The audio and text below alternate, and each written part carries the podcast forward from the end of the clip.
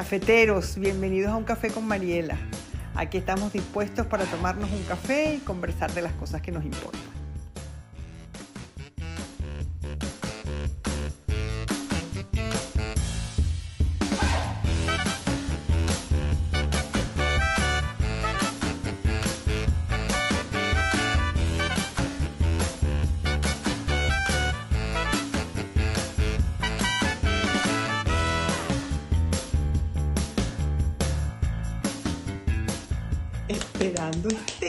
Pues sí, bueno, vamos a empezar. Yo voy a empezar porque es que me entra así como una angustia de que no nos va a dar tiempo.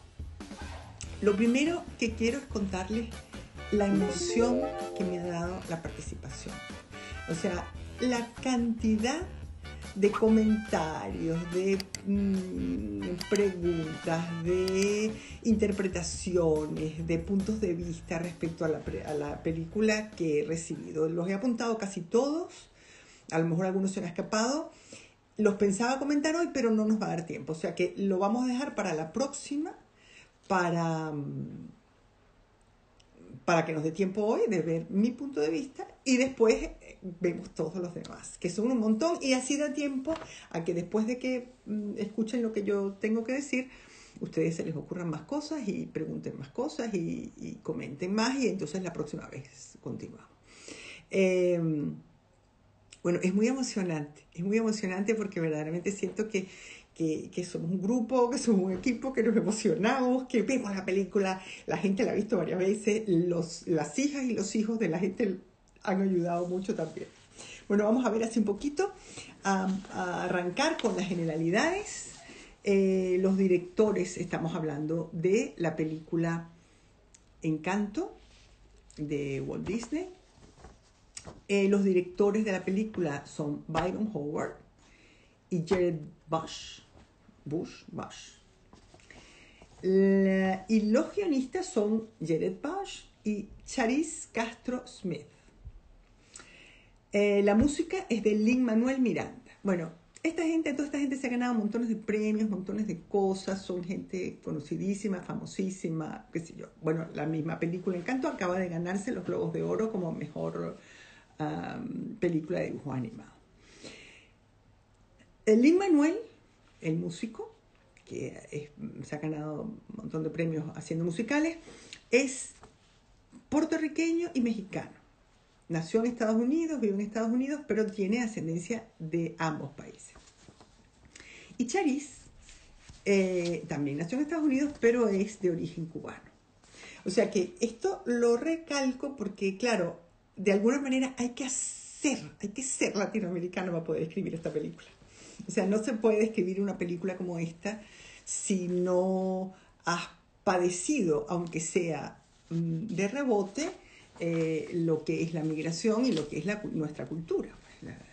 Esta, la película está dedicada a Colombia, ocurre en Colombia, ocurre en torno a lo que ellos celebran, digo ellos porque eh, creo que solo se celebra en Colombia, Em, el Día de la Velita, que es el 7 de diciembre, víspera del 8 de diciembre, el Día de la Inmaculada Concepción. En Colombia este día es mucho más importante que Navidad, que Año Nuevo, que Reyes, que todas estas cosas. Y ese día cada quien hace velita, hace una velita para cada personaje de la familia, se hacen de forma artesanal, las familias se reúnen para hacer cada quien para asegurarse de que cada quien tenga su velita, de manera que la, celebración empieza desde antes. Y eh, el día de la velita se sale y se colocan las velitas en el eh, afuera, en la calle, o se muestran, y cada quien pide un deseo.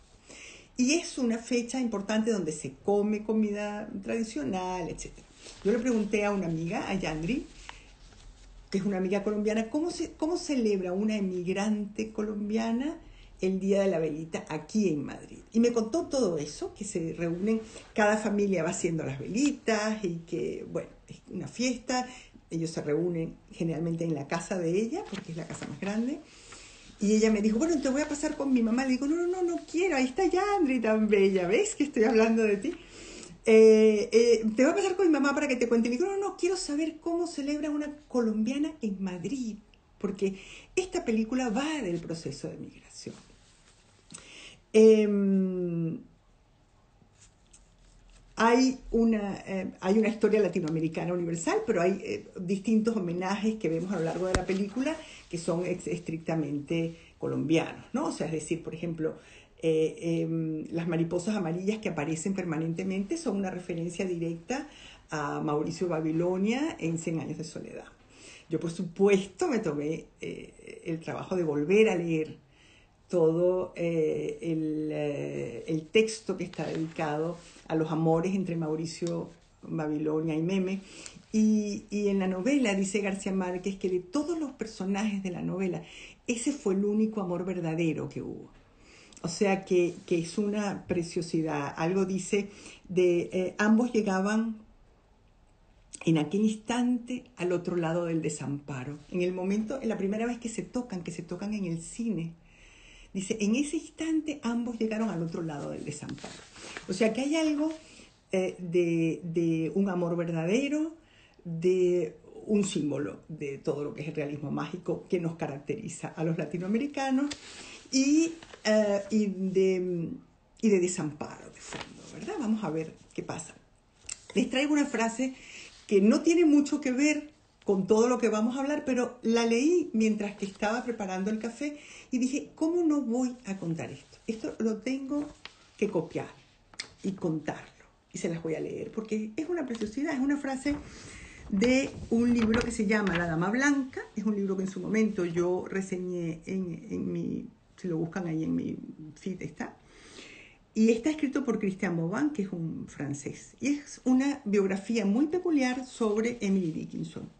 Ya yo les he contado que yo soy la, tonta de Emily Dickinson, que estoy enloquecida con ella. Y este librito lo he leído ya como tres veces. Y justo coincidió que lo estaba leyendo mientras que preparaba el café. Así que les leo. Cuando vienen al mundo, se le concede algo a cada recién nacido. Ese algo no es nada. No tiene forma, ni nombre, ni ningún prestigio. Es nuestro único bien se vislumbra por destellos. El simple sentimiento de estar con vida me resulta un éxtasis, cita él a, Emily. Esa flor blanca nunca se marchita. Ser santo es estar vivo. Estar vivo es ser uno mismo, único en su género. Así que ahora vamos a empezar de lleno con la película. La película empieza con una canción triunfante, alegre, divertida, maravillosa, que nos presenta a la familia Madrigal, ¿verdad? Empieza con eh, Mirabel, a quien todos amamos, por supuesto, todos nos enamoramos de Mirabel, no más verla, y ella nos cuenta la historia, o sea, a través de esa canción, y, de esos primeros momentos, escuchamos la historia de la abuela. Una historia eh, bonita, interesante, prácticamente un cuento de hadas, ¿verdad? La abuela cuenta cómo eh, ellos tuvieron que salir. La migración sabemos lo que es, ¿verdad? Salir de su, de su pueblo, de su lugar de origen, perseguidos por la situación nacional y eh, perdió al marido. En el trayecto perdió al marido. Y entonces ella dice que en la noche más oscura, en el momento más oscuro de esta desolación, ocurrió un milagro. Apareció una vela y esa velita, ¿verdad? Haciendo referencia a la fiesta de la vela, esa velita les dio, les regaló, les ofreció el milagro de la casita, y de los dones con el que cada uno de los miembros de esa familia, tanto los hijos de ella, porque ella estaba casada, tenía tres niños, tres, eh, eh, eh, tenía trillizos, y se queda de pronto en la noche más oscura, sola, sin su marido, con sus tres niños, pero esta vela resuelve todo. De manera que de alguna forma está la casita, que la casita termina siendo un personaje también, porque yo escuché varias entrevistas de los guionistas y para los guionistas la película es sobre todo eh, una historia familiar y lo importante es el arraigo familiar, ¿verdad? Que cuenta. A ver, hubo problemas de conexión, no sé por qué, porque estoy con el 4G, pero bueno, espero que sigamos grabando. la guionista, no les conté, igualita a Mirabel. Y es curioso porque le hacen varias entrevistas y nadie se lo dice. Y yo digo, pero por favor, tienen los pelitos. Le faltan los anteojos nada más, pero es idéntica a Mirabel. Bueno, eh, el caso es que nos cuentan em, ese milagro extraordinario, un cuento de hadas. Nos cuentan, es una película de Disney, ¿cómo no va a haber un milagro, verdad? ¿Cómo no va a haber un cuento de hadas? ¿Qué pasa con el momento más oscuro? En el momento más oscuro, es eh, eh, como en la caja de Pandora, ¿verdad? Debajo, en esa caja, cuando salían todas las plagas, hablando de plagas, que estamos cundidos ahorita de plagas, ¿verdad? Debajo de todas las plagas estaba al final de todo la esperanza. Eso pasa con el momento más oscuro, que es cuando tomamos impulso y podemos salir adelante y podemos eh, salir a flote y respirar. Y eso generalmente, poder tomar impulso, salir a flote y respirar, siempre nos resulta milagroso. Aunque no necesariamente lo sea, nos resulta milagroso porque de alguna manera hemos visto nuestra vida en juego y nos hemos salvado la vida. Em, la abuela cuenta que los dones que recibieron sus hijos y que van recibiendo sus nietos uno a uno, están destinados a ayudar. O sea que no es que el don es algo que te va a alimentar o que te va a, mm, hacer brillar. O, no, no, no. Tú puedes brillar con tu don o no, pero lo importante es que ese don sirva para ayudar, para colaborar. Entonces ella habla del trabajo y de la dedicación que son necesarios para poder eh, mantener el don, mantener el milagro, mantener el encanto, mantener la casita y, ah, y ayudar en la comunidad y, ser merecedores de ese don, ¿verdad? Y ayudarse unos a otros, pero está destinado a ayudar. Entonces uno dice, a ver, explícame un poquito, o fue milagro o trabajo y dedicación, no entendí bien, porque milagro uno espera el milagro narcisista. ¿Cuál es el milagro narcisista? Yo nací y porque nací me lo merezco todo. Y así tendría que ser, por lo menos al principio, ¿verdad? Que uno naciera y que solo con nacer, solo con estar ahí, fuera suficiente para que la mamá, sobre todo la mamá, te adore, te ame y le parezca que todo es maravilloso. Ahora, cuando, hay, cuando es necesario un esfuerzo, esto de a quien madruga Dios lo ayuda y a Dios rogando y con el mazo dando, parece que, que los milagros vienen acompañados generalmente de esfuerzo de trabajo, de dedicación, o sea que no vienen de gratis estos milagros. Ya el cuento de hadas se nos va resquebrajando un poquito.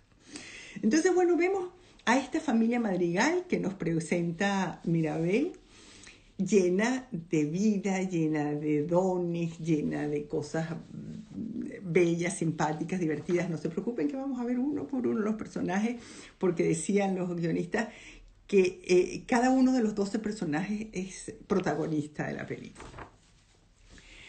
Eh, ¿Qué significa ser un madrigal? Ser un madrigal, ya solamente con ser un madrigal, ya uno es algo, ya uno es alguien, ¿verdad? Es decir, hay algo en esa familia que confiere identidad, sentido de pertenencia y de arraigo cosas todas importantísimas en la migración. O sea, yo creo que mucha de la gente que me está escuchando ahora, no sé si muchísima, pero alguna, eh, son venezolanos que hemos emigrado. Yo siempre digo que mi migración no, no cuenta casi porque la mía fue, yo literalmente viajé en primera clase cuando vine a Madrid porque por las circunstancias de la vida, de manera que lo mío no cuenta. Pero bueno, la raspadura, eh, la herida de la migración la cargo, no igual, pero la cargo. Entonces, ese sentido de identidad, de pertenencia, de arraigo que uno tiene de una forma natural cuando vive en su casa con su familia y va y viene y los primos y qué fastidio y la primera comunión y el bautizo no sé quién y se casa no sé quién y tú vas a ir para el bautizo y qué fastidio. Y ahora imagínate que la abuela no sé cuánto y la tía no sé qué y hay que visitar a la tía que está viejita. Esas cosas que uno hace de ordinario, cuando uno emigra, cobran un peso y un valor muchísimo mayor. Entonces, eh, pertenecer a una familia, formar parte de un clan, eh, em, ofrece raíces, arraigo, identidad, que son las cosas que están en juego en un proceso migratorio. Eh, ya sabemos qué fue lo que le pasó a Mirabel, ¿verdad? Que ella no tiene don. Y entonces ella dice, con o sin don, yo soy tan especial como el resto de la familia. No tengo nada que. Sería así como la oveja negra de la familia, de momento no sabemos. Eh, los otros, los otros dones, los de la vida real, se agradecen como dones, se cuidan, se protegen, porque se saben frágiles, ¿verdad? Esos dones, los maravillosos, los milagrosos, se dan por sentados, ahí están, porque cada uno recibió el suyo. Em, hay algo del tú lo vales porque has madrugado mucho, el que madruga Dios lo ayuda, y tú lo vales porque llevas años dándole al mazo, con el mazo dando, ¿verdad? Entonces, este, eh, tenemos aquí esta mezcla de dones, de milagros, mm, cómo nos movemos en ese escenario. Vamos a ver los personajes, vamos a ver lo que significa tener un don. Em, los personajes, ya sabemos, Pepa la temperamental, ya. Los vamos a ver uno por uno. Pepa, la temperamental, Bruno es el que ve el futuro. We don't talk about Bruno, no se habla de Bruno, no, no, no. Em, Julieta es la que sana con la comida. Dolores es la que todo lo escucha y todo lo cuenta. Eso no es un don, eso es un enorme defecto. Pero bueno, ella es así, chimosa. Eh, Camilo cambia de forma. Isabel es perfecta, Luis es fuerte y Antonio es capaz de hablar con los animales. Y Mirabel es la más sacrificada, no tiene, ella no tiene ningún don. Y como no tiene ningún don, esto de tener o no tener, quién tiene, quién no tiene, como ella no tiene ningún don, resulta que es la más sacrificada, es la que más se esfuerza y es, termina siendo, aquí entre nos, ya lo van a ver, la más omnipotente de toda la familia. Porque ella, sin don, se ve obligada a tener todos los dones y todas las... Eh, se hace cargo de todo. Ya veremos, ya veremos, porque esto es emocionante. Pero ¿cuál es la importancia de tener un don? O sea, a ver, estos dones tienen que ver, creo yo, lo que, lo que dibujan, lo que... Mm, sí, lo que dibujan, eh, lo que ilustran, es estos papeles que se reparten en las familias. Eh, yo vengo de una familia numerosa y normalmente a uno le reparten el papel y es como el San Benito con el que uno carga. ¿verdad? Es decir, te tocó ser la guapa de la familia, te tocó ser la simpática de la familia, te tocó ser la lista, te tocó ser la, mm, la habilidosa, te tocó ser, qué sé yo. Yo alguna vez les he contado que a mi hermana mayor le tocó ser la perfecta, a mi hermana menor le tocó ser la, la artista y a mí me tocó ser la alta. Que aquí cada quien tiene su don. Oye, entonces los dones te dan un sentido de identidad también. Tú eres la que, no sé cuánto. Entonces, en esa medida, hay algo verdaderamente impuesto desde fuera que siempre tiene un arraigo en la realidad, es decir, eh, la guapa algo de guapa tendrá, eh, el artista algo de artista tendrá, la simpática un poco simpática será. Eh, o sea que, que, generalmente si los padres no están psicóticos, pues no reparten dones este, arbitrariamente alejados de la realidad, sino que tienen que ver algo con, la, con lo que el niño es. Em, o sea que es verdad que te lo ponen desde fuera, a partir de algo propio, pero también tú te apropias de ese don. O sea que tampoco es justo decir, oh, la abuela, que no sé qué, que les puso todo. No, no, no. También uno se apropia de ese don. Fíjense que Luisa en su canción dice, ¿qué sería de mí? ¿Qué sería de mí si no soy fuerte? ¿No? Entonces, eh, eh, el don te lo imponen desde fuera, pero también lo compras. Es decir, hay algo donde el don te sirve, te vale, es útil, te, te, da un lugar en la familia, te da un lugar en la vida, yo soy así. Y poder uno responderse, yo soy así. por eso les leía lo, lo que decía Bobán, de que uno no tiene que ser de ninguna manera, simplemente es uno, con estar vivo tiene bastante yo eso lo he aprendido con los años y con las enfermedades, que mira, estoy viva, no quiero, no quiero nada más. Eh, un cafecito de vez en cuando de estos y, y poquita cosa más, ¿no? Entonces, eh, pero es verdad que a lo largo de toda la vida, ya eso lo puedo decir yo porque estoy vieja, aunque no se me note, eh, a lo largo de la vida uno se pregunta quién soy yo, cómo soy de verdad, qué, qué, qué hay de mí, qué hay de cierto en lo que yo soy, qué hay qué hay de cierto en lo que yo muestro, ¿no? Todo esto del síndrome del impostor, ¿será que yo soy así o no? ¿Será que este don me pesa? Porque esa es la otra cara del don. Que el don puede ser una cárcel. Si estás encasillado en que tú eres eh, la guapa, pues no te van a dejar ser lista. o si estás encasillada en que eres la lista, pues no te van a dejar ser guapa, o no te van a dejar ser la simpática, o no te van a dejar, me da igual, pongamos el don que sea, ¿verdad? Es decir, hay algo del don que tiene su utilidad, pero tiene su cara oculta, que es que se convierte en una cárcel, que se convierte en, algo um, que te constriñe y que no te deja ser verdaderamente como te dé la gana de ser, sino que eh, está ese par entre la seguridad y la libertad, ¿verdad? Que siempre jugamos con eso cuando tenemos una pareja, cuando el niño cuando va creciendo. Eh, o sea, eso es un juego permanente en la vida, ¿verdad? Ese juego que va entre quiero sentirme libre y dueño de mis actos y dueño de mi vida, pero necesito el arraigo y necesito una manito que me, que me ayude a cruzar la calle, ¿verdad? Entre la pertenencia y la autonomía. Entonces, esto me parece importante como introducción a lo que son los dones y a la, a la, doble cara que tienen los dones. Em, de manera que uno no solo es víctima de un don, sino que también es artífice y usuario de ese don. Vamos a ir viendo uno por uno los personajes. Vamos a ver a Antonio. Es el niño tímido, el típico tímido de la familia, que no quiere hablar, que no quiere saludar, que le da vergüenza a todo que tan bello, bueno, yo cada vez que la veo y que en el momento en el que le pide a, a Mirabel que le dé la mano y le dice, te necesito, bueno, yo lloro cada vez. Yo lloro cada vez porque me conmueve tanto la fragilidad de él, la necesidad de ella, y, y ahí empieza ella a verse útil, o sea, ella empieza a mostrar su utilidad cuando su utilidad, su papel en la familia cuando uno ve que ella es la única que sabe dónde está Antonio, que ella es la única que sabe cómo conquistarlo y cómo ganarlo para la causa, y que ella es la única a quien Antonio reclama para, para enfrentarse a, todo este público que lo está mirando cuando él va a recibir su don, ¿verdad? Claro, y uno se pregunta, ¿y por qué no va con la mamá? Porque con esa mamá temperamental como para no ir.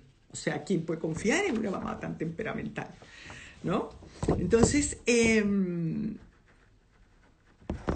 eh, y él, el don suyo, que es tímido y que los humanos le despierta casi un poquito de desconfianza, es poder hablar con los animales. Entonces él habla con los animales.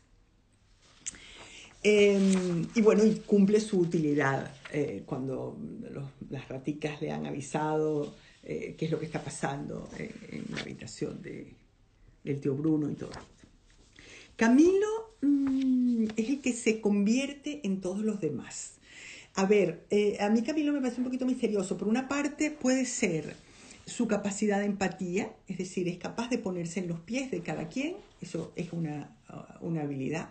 También es el que es capaz de burlarse de cada quien, porque se burla del papá todo el tiempo, no lo imita, no sé qué.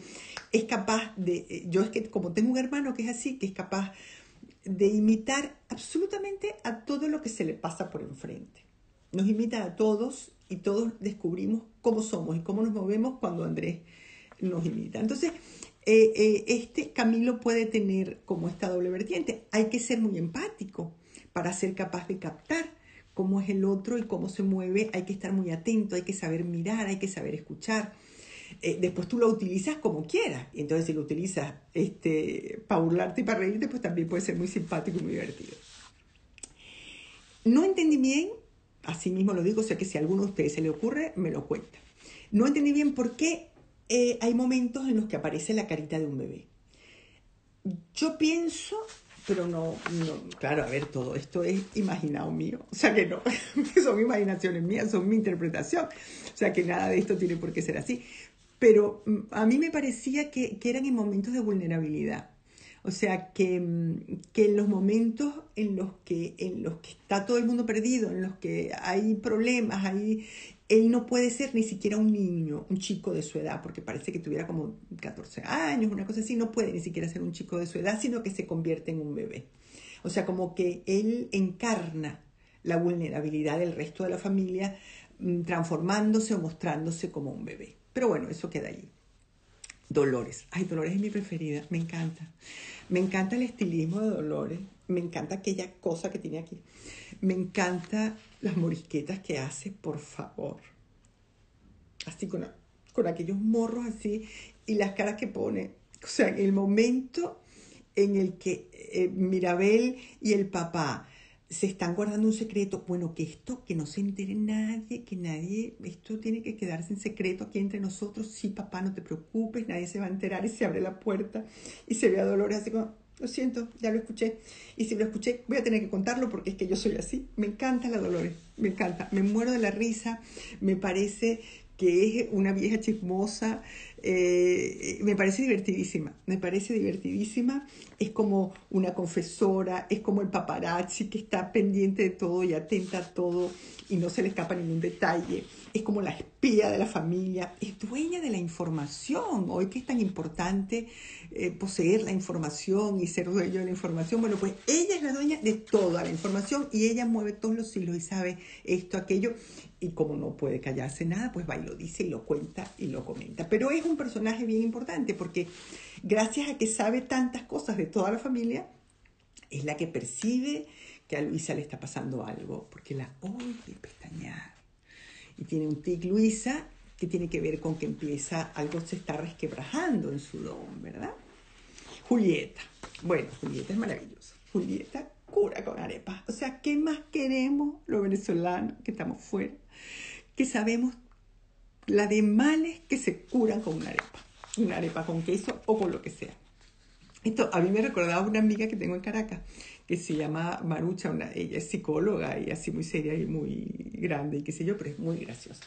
Y entonces una vez, yo creo que yo vivía en Caracas todavía, ella contaba que, ay, ¿sabes que me pasó una cosa? Que estaba yo como deprimida y llevaba toda la mañana deprimida y qué horror y qué mal me siento y qué dura es la vida y yo no quiero vivir y esto es espantoso. Y entonces me paré en la panadería de Santa dije me compré dos empanadas, me comí las empanadas y dije, no niña, si era hambre, si esto es hambre, si yo no estoy deprimida, lo que tengo es hambre. Bueno, esa es mi amiga Marucha y eso nos pasa muchísimas veces. De eso hablamos la semana pasada con, con Chill Fit, con, mi, eh, con Ale, creo que se llama. Eh, cuando hablamos de alimentación y de la importancia de, de cómo la alimentación, la comida es un sana sana inmediato. Es decir, cuando estamos angustiados, preocupados, asustados, eh, nerviosos, tristes, alegres, mm, la comida inmediatamente eh, la tenemos muy a mano y la comida nos salva y la comida nos alivia y la comida nos puede dar un cierto confort, ¿verdad? Entonces, em, ella es eh, la que representa a la que está, o sea, Julieta representa al personaje ese familiar que está pendiente de toda la familia, que cuida, que sana, que tiene, o sea, ella sería la que iría a cuidar a la, a la tía enferma, la que iría, a, bueno, la que está pendiente de sanar a los demás. Y debía cocinar rico la mamá Julieta. Y son unos buenos padres, son unos padres atentos a su hija, son unos padres que le dicen, a ver, Mirabel, no tienes nada que demostrar, tú eres perfecta como eres, tú eres maravillosa, no, no hay nada que demostrar en esta vida. Todo lo que tú haces está bien hecho, suficientemente bien hecho, así que no te preocupes por demostrar. Esta Pepa que es la temperamental. Bueno, estoy buscando el, el origen de la palabra temperamental y tiene que ver con temperatura, con temporal, con tempestad, con atemperar. Y Em, Pepa es la dueña de los eh, cambios de humor bruscos y radicales. Y cómo ella, allí donde está, su humor lo impregna todo. ¿verdad? Ella cambia la temperatura del lugar, si viene de buen humor, si viene de mal humor, ella hace que brille el sol o hace que llueva o hace que haya truenos y tempestades. Y todos conocemos a alguien así, alguien que tú dices, ¡ay, fulanito está de mal humor! Y la gente empieza como a esconderse, a escaparse, a alejarse. Este, la mamá se enfada y ¡ay, se enfadó la mamá! Y, está furiosa y entonces hay que salvarse de la mamá y meterse bajo la cama porque sabemos que eso anuncia tempestad. Y, em, y esta gente mm, a veces no puede entender, o sea, necesita eh, imponer su, su temperamento, necesita imponer su propia temperatura, necesita imponer su alegría, su pena, su rabia, su tristeza, su enfado, su depresión, su euforia, lo que sea. Entonces es como que a veces no entienden, si yo estoy triste, ¿cómo es posible que el mundo esté feliz? y el mundo no tiene que ver con tu tristeza y va a seguir adelante, te pongas como te ponga. Y si yo estoy alegre, ¿cómo vas a estar triste? No estés triste si la vida es bella. Bueno, para ti hoy la vida es bella, pero para mí hoy, pues no. Entonces, eh, bueno, esto es un personaje que, que podemos eh, reconocer en, en, algunas personas, ¿verdad? Em, una mamá deprimida, o sea, es que es bien importante, yo insisto, lo de las mamás, el otro día alguien me escribía y me decía, pero nunca hablas del papá, pues casi nunca, porque es que quien pasa nueve meses con el bebé adentro, quien está con el bebé cuando nace, quien normalmente es la mamá y es la que en el 90 y muchísimos por ciento de los casos va a imprimir o va a hacerse cargo mejor o peor de ese bebé. Entonces, una mamá eh, mm, va a ser una pepa siempre, no siempre, pero al principio va a ser una pepa. Es decir, yo en un año para toda la vida digo que a veces los niños tienen que estar muy pendientes, de dependiendo de la madre, de la climatología emocional de la madre. Y lo digo literal, así. Porque hay mamás que imponen su climatología. Entonces los niños tienen que estar pendientes de si la mamá está de buen humor o de mal humor. Esto no lo puedo decir ahora. Ahora no me puedo enfadar. Ahora tengo que ser bueno. Mi, papá, mi padre llegó enfadado. Em, va a haber bronca entre mis padres. O sea que, que los niños se, convierten en termómetros de esa temperatura uh, del adulto. Y esa eh, necesidad de estar tan atentos y tan pendientes de qué pasa con el otro, con el adulto, les impide lo que Winnicott llamaba el gesto espontáneo.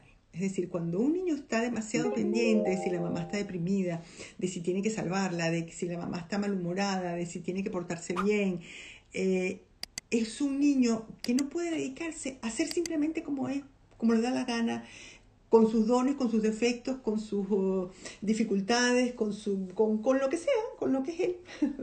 ¿no? Eso lo llamaba Winnicott el gesto espontáneo, que me parece tan bonito. El gesto espontáneo es yo soy lo que soy, como decía Boban al principio. ¿no?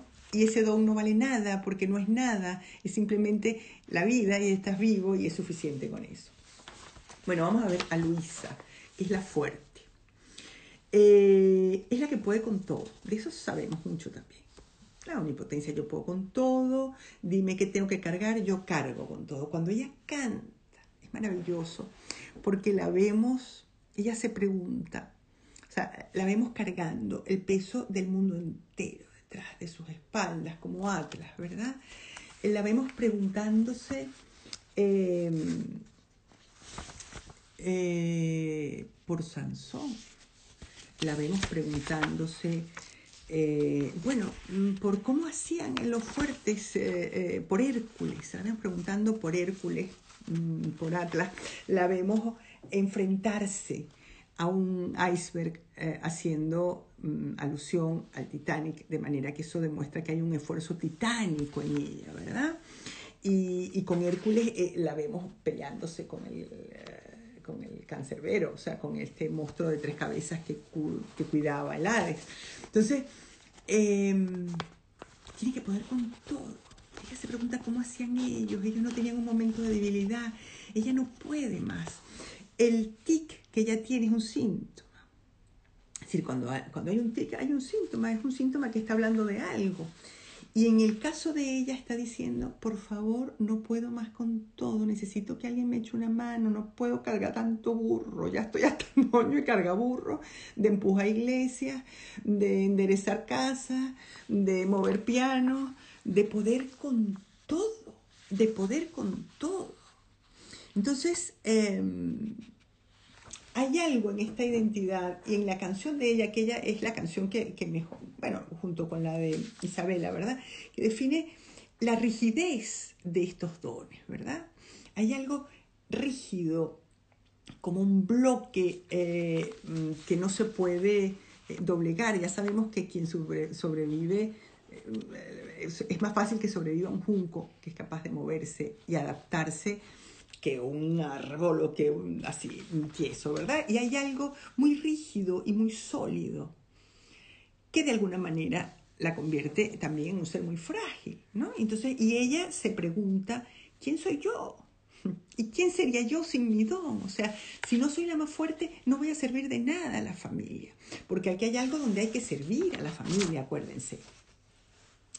Luisa no solo carga con pesos importantes, sino que su propia identidad se convierte en una carga para ella también. Eh, todos cumplen una función, la de ella es absolutamente agotadora. Pero nos cae bien Luisa y la canción de Luisa nos encanta, ¿a que sí? Bueno, Isabela. Isabela, a mí me parece que hay algo genial Isabela, genial, el que pasa con la película. He podido hablar o saber de varias niñas y les pregunto, ¿y a ti quién te gusta más? ¿Y a ti quién te cae mejor? ¿Y a ti? Bueno, eh, tampoco tengo tantas niñas a mano, pero las que tengo, que fueron como cuatro o cinco, no me acuerdo, hijas de amigas, nietas de una amiga, etc. Todas quieren ser como Isabela. Me encanta. Yo no me lo podía creer cuando lo escuchaba y cuando empecé a escuchar que todas coincidían. Y me pareció muy simpático porque la película está hecha, pienso yo, con la idea adulta y moderna de que hay que vender a una Mirabel que es normal, que tiene sus anteojitos, que tiene sus pelitos, que es imperfecta, que no tiene ningún do, como para que nos podamos identificar con este personaje, ¿verdad? Y, eh, y sin embargo las niñas dicen, vamos a ver, mi amor, vengo a ver una película de Disney y aquí yo me identifico con la princesa. Yo quiero ser como la princesa. O sea, pasé Mirabel, ya me tengo a mí. pasé imperfecta, ya me tengo en la realidad. De manera que yo lo que quiero es ser perfecta y estupenda como ella y las flores aquí, flores por todas partes, maravilloso. Bueno, me pareció de lo más simpático. Ya me contarán las que tengan hijas si esto ha sido así con sus hijas o no. Pero las que yo averigüé, ninguna quería ser como Mirabel. Todas querían ser Isabela adoran a Mirabel, les encanta, y mira qué bien Mirabel y qué maravilla, dale que tú puedes, pero puesto a elegir, si me pone a elegir, yo, Isabela. Ella, Isabela, es el narcisismo personificado, por favor. Porque es bella, es perfecta, eh, es perfecta, maravillosa y es, eh, padece la arrogancia de la perfección. O sea, verdaderamente ella se cree perfecta se sabe perfecta y es de un arrogante, de un narcisista que no hay quien la aguante. Em, es esclava de su perfección. Eso lo sabemos en la, en la canción que canta, ¿verdad? Cuando, cuando es, maravilloso porque em, en el momento en el que ella es capaz de, cuando ella está hablando con Mirabel en este momento, y ella es capaz de decir, yo no, yo no me quiero casar con este hombre, yo lo hago por la familia, si este hombre no me gusta para nada, si es un... no me gusta. Además es bella, me encanta porque ella se pelea lanzando flores y da como puñetazos de flores y chacata y le da con la flor en la cara al hombre. es em, bueno, ella está presa de esa perfección. Pero lo, lo que me parece extraordinario es como en el momento en el que ella es capaz de expresar algo propio y personal, aparece el cactus. Es decir, aparece algo que no es perfecto, que no es simétrico, que no es lindo, bello, suave y oloroso, sino que es otra parte de la vida, ¿verdad? Isabela es como a mí me recordaba el personaje del show de Truman. No sé si han visto la película, si no la han visto, corran a verla porque es maravillosa. Entonces, Isabela vive en el show de Truman, es decir, ella dice, estoy harta de que todo sea bonito, quiero que sea de verdad. Y eso es lo que le pasa a Truman, ¿verdad? Es decir, que de pronto descubre que aquella vida perfecta que él llevaba era toda falsa. Todo era mentira, nada era cierto, todo era impostado. Entonces, ella compra esta impostura porque es maravillosa. No están viendo, todas las niñitas la quieren comprar. Pero em, le cuesta, le pesa, paga un precio, como todo el mundo paga un precio. No hay nada cómodo en la perfección, en ninguna perfección hay nada cómodo. No hay nada cómodo en una relación de pareja que pretenda ser perfecta o que busque la perfección o que exija la perfección. Eh, y la compenetración entre los dos perfecta, exacta, no sé qué. No hay nada cómodo en, en una madre perfecta o en un trabajo perfecto. No hay nada cómodo en la perfección. O sea que de la perfección y de la búsqueda de perfección tenemos que huir y salir corriendo. Porque eso es una cárcel y una cárcel hueca. Eh, acuérdense de lo mejor es enemigo de lo bueno. Es decir, esa intención de perfección tiene que ver con el narcisismo, con lo que una vez vimos de la neurosis obsesiva y la procrastinación, y con una necesidad de cubrir todos los agujeros, que no haya huecos, que no haya imperfecciones, y eso es artificial. Entonces uno termina viviendo agotado, cansado, arrugado y, una vida artificial, falsa, que no tiene nada que ver con lo que uno querría vivir. Eh, y ahí eh, eh, no quedaría espacio tampoco para el gesto espontáneo. Si hay que ser perfecto, pues no hay espacio para el gesto espontáneo y para ser uno como simplemente es, como decía Boba al principio, ¿verdad? El don, la magia, el milagro de Isabela se rompe cuando es capaz de mostrar su propio deseo en contra del deseo de la abuela, en contra del deseo de la familia. O sea, de alguna manera, cuando ella es capaz de decir no, se rompe el encanto. Y esto ocurre también en el niño, es decir, en el niño en un momento determinado, todo es encantador, todo es perfecto, todo es maravilloso, hasta que los padres dicen no y hasta que el niño empieza a decir no. Empieza a decir no, yo esto no lo quiero, no, yo esto no como, yo no, no calle.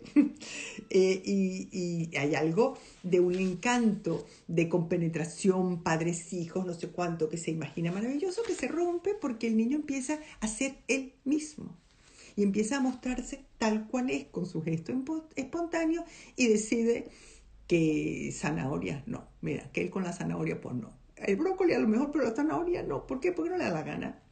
O la salchicha sí o el no sé cuánto no, porque es así. Porque empieza a decir no.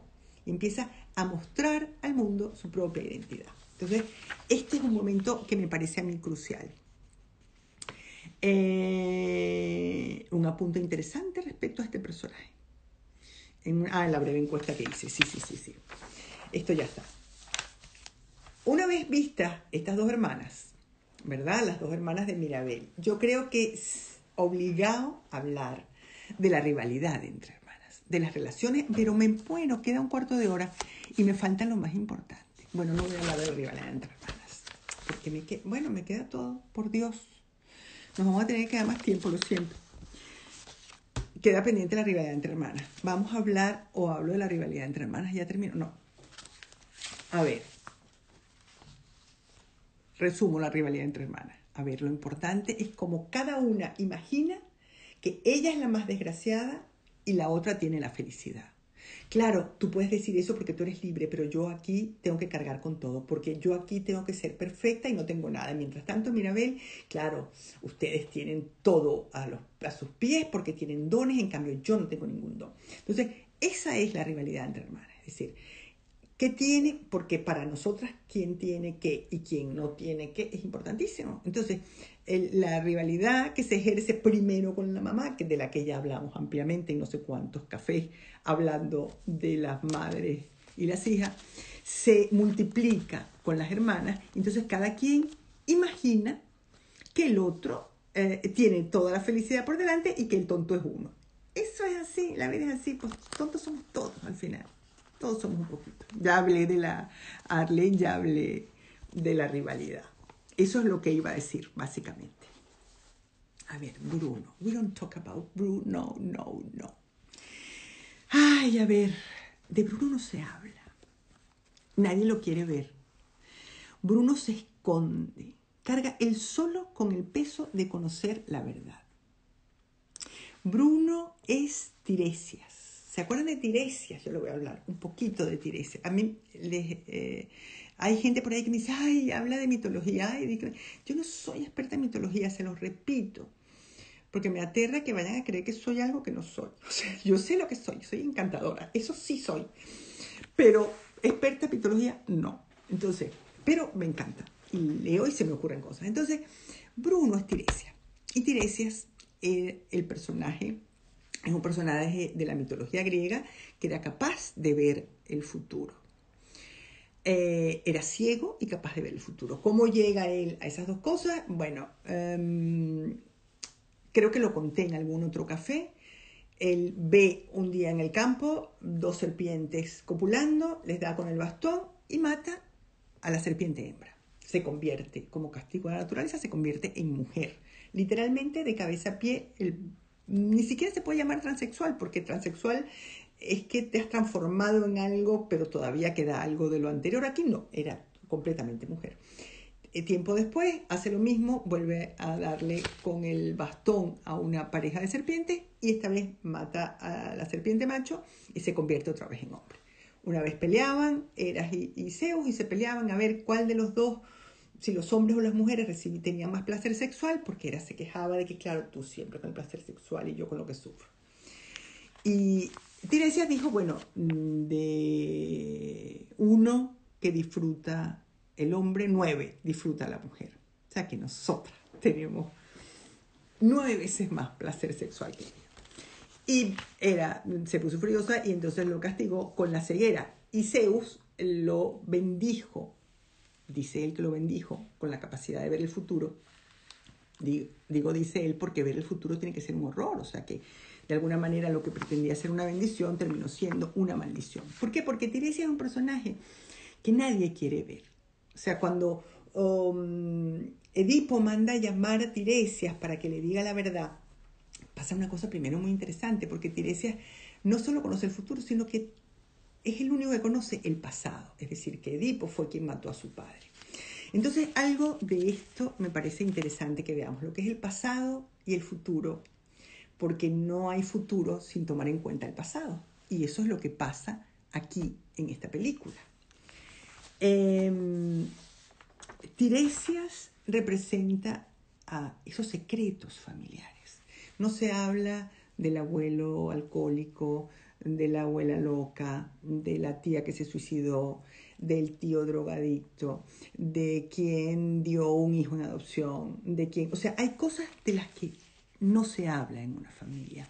Hay secretos que van corroyendo, agrietando las paredes de la familia, de la estructura familiar, de, y, y que las terceras generaciones cargan con eso sin saber con qué están cargando. O sea, tienen un peso que no pueden identificar porque hay un secreto entre manos que todo el mundo huele. Todo el mundo huele el secreto, pero no lo pueden identificar, no lo pueden eh, em, nombrar, no se puede hablar de eso porque we don't talk about Bruno. No se habla de Bruno, no, no, no. Esa, de todas las canciones, esa es mi preferida. Estoy como una tonta todo el día. We don't talk about Bruno, no, no, no. Pero bueno, en cualquier caso, eh, Bruno es este personaje. Bruno representa a Tiresias, el que sabe el futuro y en esa medida nadie lo quiere ver porque aparentemente todos queremos saber. es mentira, no queremos saber nada. Yo escribí un libro al respecto. Mi libro más psicoanalítico se llama Saber o no saber o saber y no saber, porque mientras que eh, se supone que queremos saber y que nos empeñamos en saber, en realidad, en el fondo, queremos saber y nos hacemos los distraídos y Bruno que se vaya, Bruno cállate la boca, Bruno por aquí no pases. O sea, Tiresia, eres un mentiroso, estás exagerando, estás inventando cosas, esto no es verdad. Yo no he hecho nada, ¿cómo voy a haber matado yo al rey de Tebas? Ni se te ocurre, ¿verdad? Entonces, Em, esto es una cosa bien importante. O sea, bueno, yo creo que, que los guionistas de esta película son unos genios de todo lo que pusieron.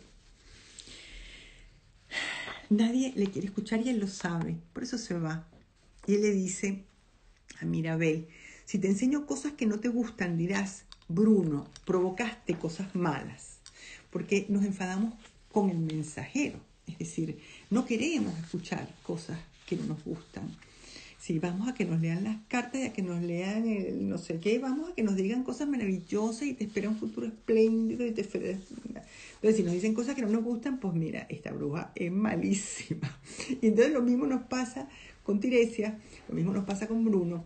Y mm, las grandes verdades, los grandes dolores, las grandes humillaciones, creo yo, vergüenzas.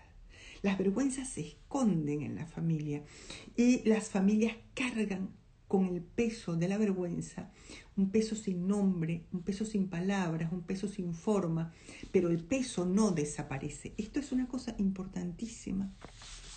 Y esto en los, en, los tratamientos, en las terapias, en el análisis, se nota muchísimo como em, eh, aparece de pronto eh, la necesidad de indagar, de saber, de averiguar, de enterarse, de, de, porque hay hints, o sea, siempre estos secretos van dejando huella, van dejando rastro. O sea, cuando Bruno está dentro con su arepita, seguramente que ha dejado migas por ahí, ¿verdad? Y, y, Mirabel es la que va en busca de esa verdad. Em, él dice una cosa extraordinaria, que es el futuro no está decidido, no hay un destino claro. Yo creo que esto eh, es muy importante. Lo que está decidido y lo que está claro es el pasado. Y ya lo vamos a ver. Si me da tiempo, porque nos quedan 10 minutos. El futuro es incierto, el futuro está por escribirse, el futuro cada quien lo escribe como puede y como las circunstancias se lo permiten. El futuro no está escrito nunca. Bueno, yo no creo en el, destino, así que uno esté destinado a algo, que uno, uno va haciendo lo que buenamente puede, cuando puede y como puede con o sin dones, ¿verdad? Entonces, a mí me parece que es bien importante lo que dice eh, Bruno, ¿no? De, que el futuro no está decidido. Em, cuando Mirabel entra en el cuarto de Bruno, se encuentra, ay, esto es importantísimo. Acuérdense, bueno, vamos a ver Mirabel de mi corazón, Mirabel Josefina, Mirabel del Carmen, la pobrecita que ya no tiene dones. Porque ya saben que Mirabel es la que no tiene dones, pobrecita yo, aquí con mis anteojitos y con mis pelitos así que no tengo dones. Bueno, pues Mirabel tiene la marca de la familia Madrigal, la que más, porque es la más omnipotente de todos. De todos, ella va y puede con todo. Y ella se pone ahí enfrente de aquel abismo espantoso y dice, a ver, aquel abismo espantoso, aquella cosita de niña así, y aquella otra orilla, allá y ella ve y dice, yo puedo. Y va y salta y puede. va y salta y puede. Eh, hay una cosa importante cuando ella entra en la casa, en, la, en el cuarto, en la habitación, en, la, en, la, en el ámbito, digamos, en el territorio de Bruno. Y es que hay un enorme reloj de arena, es decir, la ventana tiene forma de reloj y está cayendo arena constantemente. Y ella quiere atravesar eso. Les advierto que no estoy leyendo las cosas, después, si nos da tiempo, leeré. Si no, les voy a pedir que me las pongan por privado porque no me da tiempo de hablar y leer. Eh, mm, porque es que veo que están diciendo muchas cosas. Em, ella le dice a la casita, casita, para la arena, no puedes parar la arena. Y esa es la única cosa que la casita no hace por ella, es decir, la casita eh, pone la mesa, la casita eh, le mueve los estantes, abre eh, los cajones, los cierra, canta, conversa, pregunta, habla con ella, pero la casita le, facilita las alpargatas para que se las ponga, todo esto, pero la casita no puede parar el tiempo. El tiempo es implacable. El tiempo no se puede parar. Ella le dice, reloj no marques las horas, como el bolero, ¿verdad? Ella le dice, casita, párame el tiempo. para entender qué está pasando con esta casa, para entender por qué hay grietas, para entender mm, el misterio que oculta esta, esta casita. Eh, y la casita no obedece, porque el tiempo no lo podemos parar. El tiempo pasa, es implacable. Y hay que seguirlo. Y esto es una cosa importante porque esto es algo eh, que la abuela no sabe y que la abuela se entera al final de la película, que el tiempo pasa. Y es muy importante, una, otra de las cosas que uno descubre en, eh, eh, en un proceso analítico es como la entrada en la temporalidad, es decir, reconocer que el tiempo pasa, porque eso lo ubica uno en la vida en una posición de realidad muy importante. Porque si nos mantenemos en el cuento de hadas del principio o en la idealización o en yo seré joven para siempre o en eh, em, siempre seré, será todo igual o como yo quiera, etc., estamos negando algo muy importante de la vida, que es el paso del tiempo, lo implacable del paso del tiempo. Como no nos enteremos de eso, vamos como mal. Bueno. La casita es un personaje, como vimos también. Ahora vamos a hablar de Mirabel, pero bueno, ya estamos a cinco minutos y no nos da tiempo a hablar de lo más importante. Yo no sé qué hacer. Yo creo que vamos a dejar a, Mirabel y a la abuela para la próxima. Porque esto no se puede decir deprisa. Esto es el corazón de la, de la película esto, mm, he trabajado muchísimo con esto, miren, en la cantidad de papeles que tengo por decir. Eh, no voy a darme prisa, no lo voy a estropear. He trabajado muchísimo y es precioso, es precioso. Así que otro live, ahí me lo dicen en mayúsculas, sí, va a haber otro live con, la, con, con Mirabel y la abuela, porque no, no podemos estropearlo haciendo un Mateo. Así que vamos a ver un poquito Encanto, parte 2. Ah, sí. Vamos a ver un poquito de las preguntas, los comentarios que han hecho, que son un montón. A ver dónde, desde dónde puedo retomar. Bueno, estoy encantada la cantidad de gente que se ha sumado, que están aquí. Bueno, esto es un montón de comentarios. Creo que nunca había habido tantos. Santo Dios bendito, ¿cómo vamos a hacer? Feliz año desde el País Vasco. Aquí está Yandri, ya lo vi. Ahí vamos a empezar desde aquí. Saludos, los saludos me los voy a saltar. Voy a, ver los comentarios. Qué interesante. ¿Se va a quedar grabado el directo? Sí. Bruno, secretos de familia, exacto. Eh, hay un Bruno en todas las familias, seguro. Un secreto. Sí, solo soy reconocido por mi don y soy más cosas que mi don, por supuesto que sí. Te quiero, alguien me quiere. Qué bien. Camilo, siento que es la empatía y la complacencia. Sí, puede ser las dos cosas. ¿Cómo puede camuflarme para ser como los otros? También puede ser Camilo. Cuando más débil era, eh, sí, exacto, el niño interno, exacto. Todas esas cosas era cuando yo hablaba de Camilo que aparece como un bebé.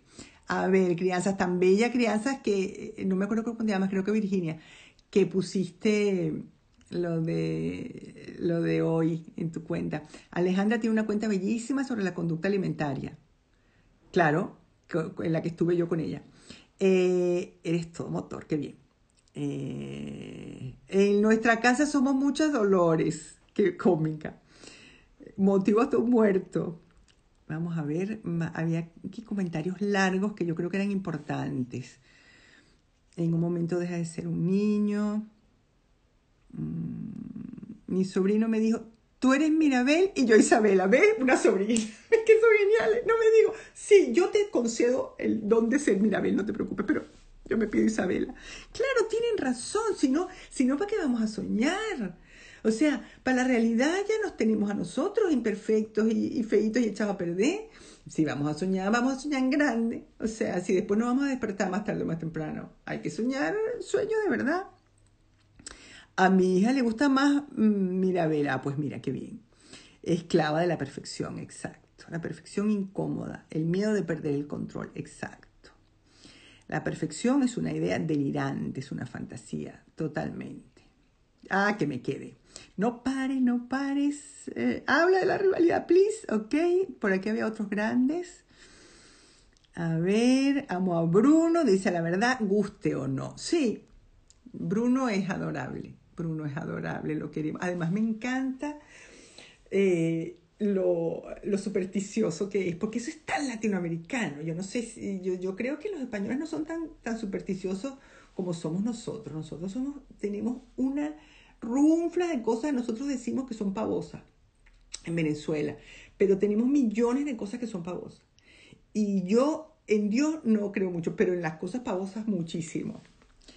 Hay dos que no pertenecen a la familia, Bruno y Mirabel. Uno con don, que no gustaba, y Mirabel por no tener el rechazo. Yo creo que los dos pertenecen a la familia, fíjate. Yo creo que sí. Porque eh, hay dos que no encajan a lo mejor completamente en la familia, pero claro que pertenecen. Son los dos que salvan a la familia. ¿Cómo no van a pertenecer? ¿Cómo no van a pertenecer? El hecho de que no encajen o que no cumplan los cánones que la abuela imponía no significa que no pertenezcan. Y Mirabel lo deja muy claro en el comienzo, es decir, yo soy eh, una madrigal y esta es mi familia y gracias a que esta es mi familia, yo tengo esa seguridad. Y Bruno, que aparentemente se había ido, no se había ido, Bruno se queda allí y está todo el tiempo cerrando grietas, tapando grietas, escondiendo, eh, cuidando, curando la casita. Y guardando su secreto y cargando con la pena y el dolor del secreto. O sea que yo creo que sí pertenecen a la familia. No encajan, pero pertenecen. Pero no dejan de pertenecer, exacto. Siguen siendo parte de la familia, aunque sean diferentes. Exactamente, mira lo que yo estaba diciendo. Sí, eh, él, habla del libre albedrío, exacto, que, eh, que no está escrito. Eh, qué maravilla cuando estoy explicando, gracias. Mariela en la película dice, Mirabel es la única que no tiene don en la familia. No es así, la abuela tampoco lo tiene. Y Mirabel tiene más que todos, como dice, bueno, la Mirabel es que la Mirabel, la vamos a ver el próximo día. Ella es el pegamento que une a la familia, qué bonito. La mesa del comedor y Bruno al otro lado. Bueno, ese momento de la mesa del comedor, porque eso habla de la añoranza de quien se ha ido. Y yo creo que eso también es una imagen del exilio, ¿verdad? Del exilio, de la migración. Es decir, cómo uno echa en falta la mesa. Yo les había dicho que había que traer Kleenex. La mesa en la que uno se reúne con la familia. Cómo se echa de menos eso. Y cómo él se va de ese grupo familiar, pero tiene ahí su espacio igualito, igualito, ¿verdad? Igualito como el que está del otro lado del océano a veces. Bueno, eso es más que un don. Llegué, alguien llegó, Soraya. Sí, Mirabel también tuvo el don de la verdad, porque fue la única en decirle a la abuela la verdad y lo que sentía. La ayudó a ver que perdía más quería que no, no perdiera la familia. Re guapa, tan bella. Eh, acertados colores de hoy para alegrarnos. Ay, tan bella, me encanta. Sí, otro live, de acuerdo, encanto parte 2, otro live. Eh, qué hermoso, a mis hijos les encantó, el mensaje es bellísimo, qué bien otro live. Sí, todos los lives posibles, hay tanta tela que cortar, sí.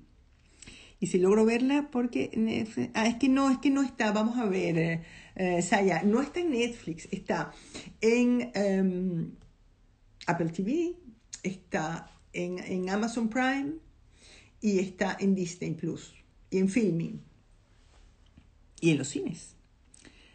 ¿Cómo te lo has currado? Sí, me lo he currado muchísimo. Sí, es que yo soy una Mirabel. Yo soy una Mirabel porque ahí en esa familia ella no tendrá nombre, es la más omnipotente de todos, es ella. Y aquí estoy yo, que me había dicho los cafés, ya sabes, light, guayoyitos, no sé cuántos, sin... Bueno, miren, llevo 15 días que no paro. Eh, qué bien, maravilloso tu análisis. Y Mariela, parte 2, maravilloso. Eh, está más exacto. Bruno, carga con la culpa, sí. A mi hijo le cantó la canción de Bruno, a mí también, me encanta. Los secretos de los familiares son a veces el epicentro de muchos problemas de la vida adulta, sin duda, sin duda, cargamos con eso. Se carga con esos personajes oscuros de la familia de los que no se puede hablar. La canción de Luisa me recordó a mi hermana mayor y ella es también la hermana mayor, sí. Interesantísimo que en una peli de Disney no haya villano, exacto. Nos hacen creer que el malo misterioso es Bruno y Bruno es esa sombra de nosotros, de la familia que parece villano, pero que no lo es, claro que no lo es. La fuerza del excluido, qué bonito. El peso de la hermana mayor, sí. Peli de Disney sin villano, tal cual. Nos hacen creer, eso ya lo había... Ajá.